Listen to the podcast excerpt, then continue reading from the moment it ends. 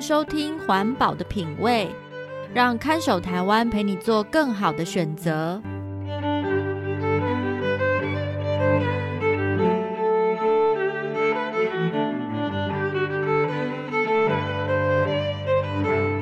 各位听众朋友，大家好，欢迎收听《环保的品味》，我是看守台湾的允嘉。环保的品味这个节目会介绍各种生活用品的材质与特性，提供相对环保的消费选择建议，帮助大家打造健康、无毒、低冲击的生活。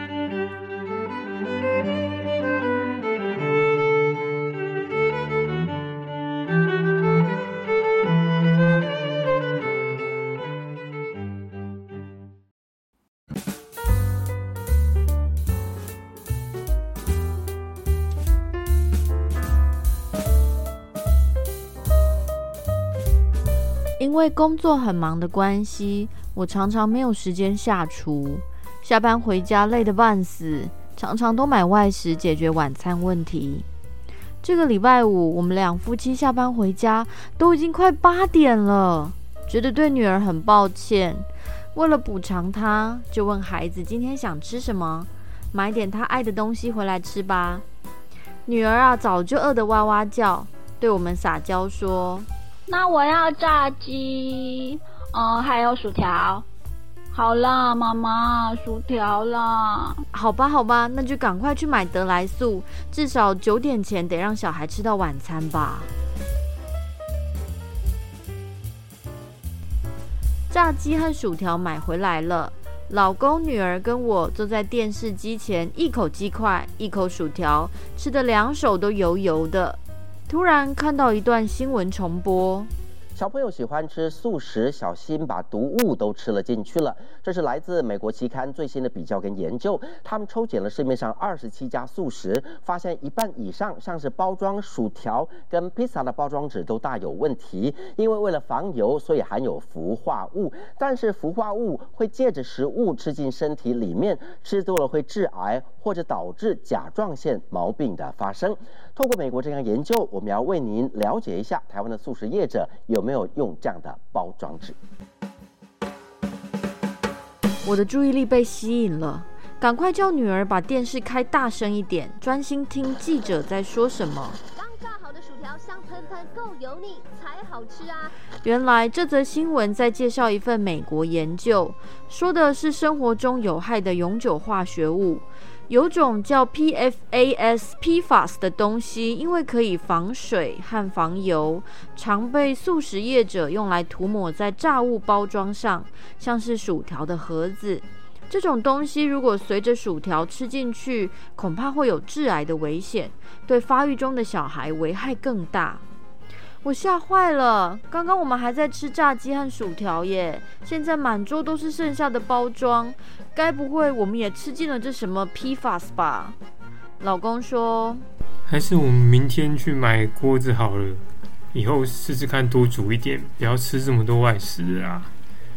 家里连个煎锅都没有，也太夸张了吧？”嗯，这说的也是。现在外面这么多有的没有的化学物质，我们可能是应该自己多煮一点，但又怕没有时间。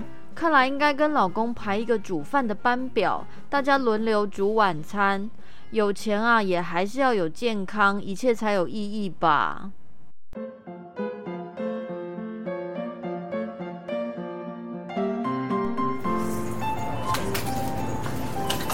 星期六，我们全家一起去逛卖场。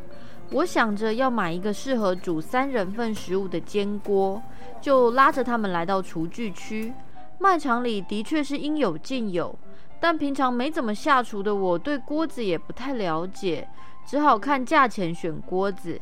挑了一个平底光滑、底面有一个红点的二十八公分炒锅，正要把锅子放进购物车。老公却突然伸手把锅子劫走。哎、欸，等等，你你你选这个是不粘锅哎？对啊，不粘锅怎么了吗？啊，昨天不是才在看新闻说那个薯条包装上面有涂层，你你知道不粘锅为什么可以不粘吗？为什么可以不粘？不粘锅上面就是涂了跟新闻讲的那个一样的物质啊，叫什么 PFAS 的。它就是可以防水防油的涂料，所以锅子才会不粘啊。可以不粘不是很好吗？嗯，谁跟你很好？不粘锅就是怕高温啦。超过好像两百多度会产生毒气哦。你看锅子中间有一块红色的记号，那个记号在高温的时候会变色啊，就是提醒你，如果温度太高会有危险，那不可以再加热了。锅子不可以再加热，那是要怎么用啦？为什么要发明这种吃了会有毒的东西？厂商有没有头脑啊？啊，还不就是因为大家都很懒得清，不粘锅就真的很方便啊！现在明明知道这个东西有毒吼，但是各国也都没有在禁止啦，就是劝大家少用而已。好吧，好吧，我们只好再绕回厨具区，改选一个闪亮亮的不锈钢平底锅，这下总没问题了吧？我跟老公说。以后啊，我们两个一个煮饭，另外一个就要负责刷锅子。你可不准给我偷懒哦，听到没有？老公一脸无辜的回答我：“哦，那还是还是我们偶尔自己带便当回去买汉堡跟薯条啊，这样大家都开心嘛。”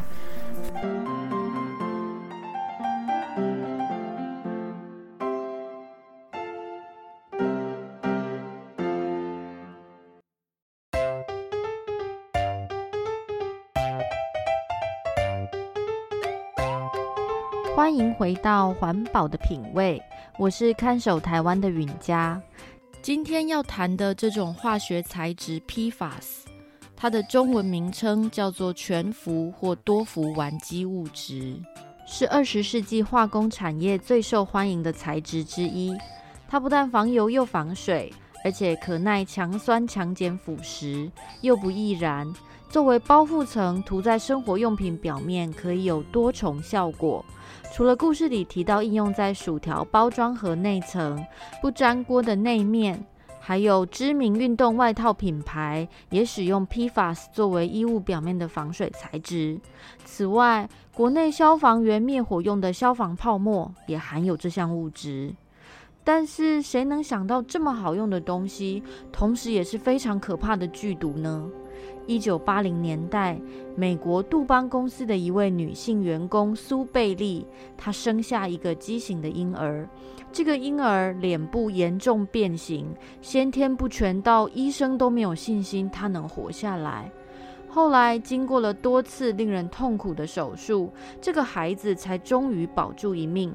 孩子的妈妈苏贝利却发现杜邦公司隐瞒了内部的一份研究报告。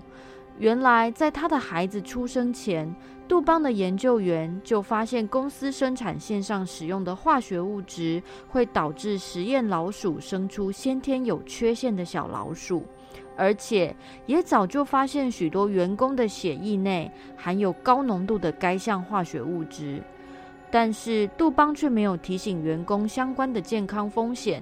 而是在几名女员工生下有缺陷的婴儿后，默默把所有女性员工调离原本的工作现场，减少他们接触那种有毒化学物质的机会。故事说到这里，大家猜得到当时杜邦公司生产的产品是什么吗？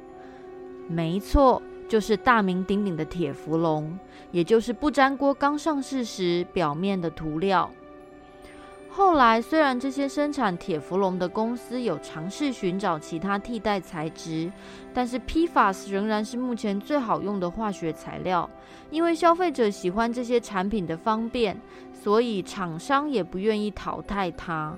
既然应用这么广泛，已经导致我们的空气、土壤、水和食物里都有 PFAS 残留，每个人的体内应该也累积了一定的浓度。高浓度的 PFAS 会对人体健康造成危害，除了前面提到可能会生下畸形儿，常见的影响还有致癌或导致免疫系统疾病等等。麻烦的是，全球有许多水源受到 PFAS 污染，我们可能每天喝水都会不小心摄取到这项有毒物质，导致体内毒素累积。而且，PFAS 被归类为永久性化学物质，也就是一旦进入环境或人体当中，几乎就无法消除。现在有些先进国家正开始立法禁用 PFAS，希望能稍稍挽救已经存在的健康危机。台湾目前也在逐步限制部分产品使用 PFAS，例如二零二三年起将禁止使用 PFAS 在灭火用的消防泡沫当中。这当然是缓不济急，我们所有人都一定会从生活环境中接触到 PFAS，只是大众对这项化学物质的危害还不够有警觉心，也因此政府禁用相关产品的速度没怎么受到重视。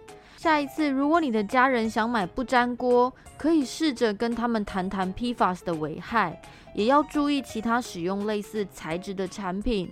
只要能够减少暴露在这种化学物质中的机会，无论如何，还是要为自己的健康争取一下哦。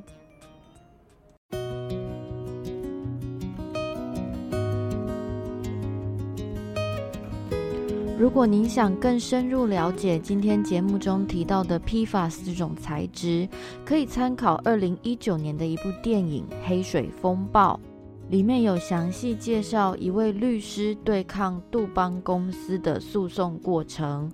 此外，你也可以参考看守台湾最近发表的一篇文章《不粘锅、消防泡沫和素食包装袋的秘密》，可以对 PFAS 这种材质以及其他与它相关的化合物有更多的认识。